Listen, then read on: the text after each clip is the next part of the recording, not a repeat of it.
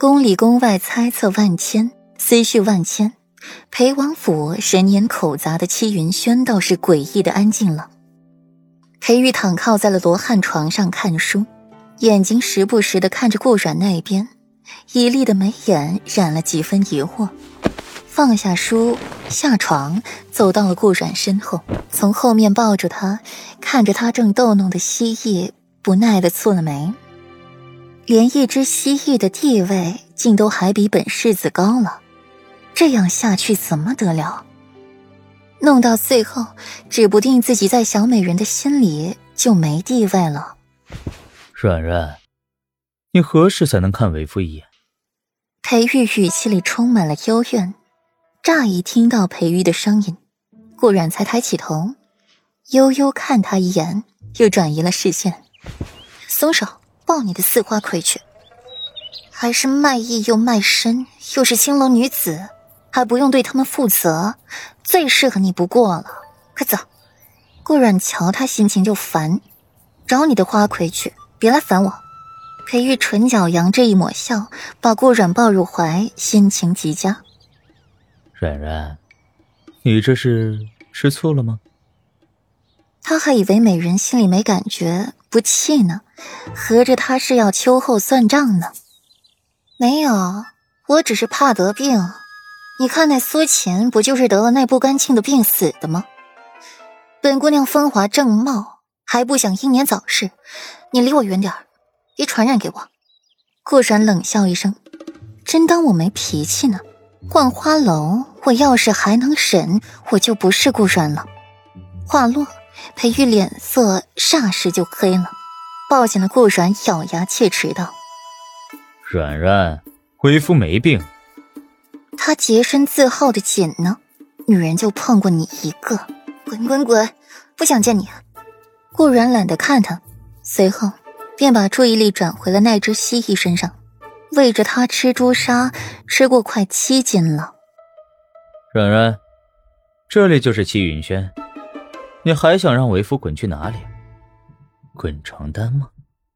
裴玉俯下身子，唇瓣贴在了顾然的耳廓处，暧昧道：“他很喜欢这种滚法。”顾然脸色登时就红了，不要脸！裴玉，你怎么可以这么不要脸？这种话大白天的你也敢说？好，不说了，晚上再说。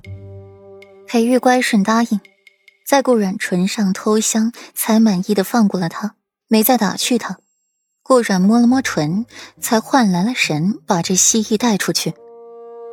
这只蜥蜴是送亲宴之后，顾阮就让莫启寻了来，好生的养着了，看得比裴玉还重要，也难怪裴玉不满不愉了。夫君。你是不是应该好好和我说说你逛花楼的事儿呢？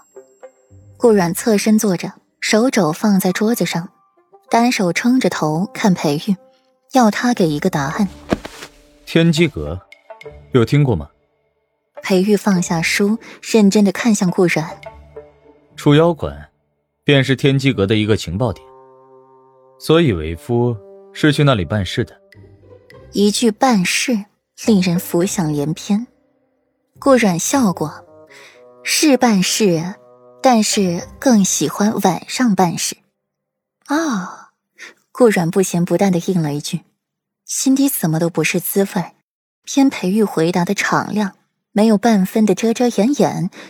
自己若是继续盘问下去，倒是显得自己有些咄咄逼人、胡搅蛮缠了，也平白的惹了裴玉厌弃。顾然起身走进裴玉，把自己整个人送进了裴玉怀里，环抱着裴玉的腰身，脸紧贴着裴玉的胸膛，听着他心脏的跳动。夫君，我心里不舒服。你逛花楼，我心里不舒服。顾阮蹭了蹭裴玉的胸口，又说了一句。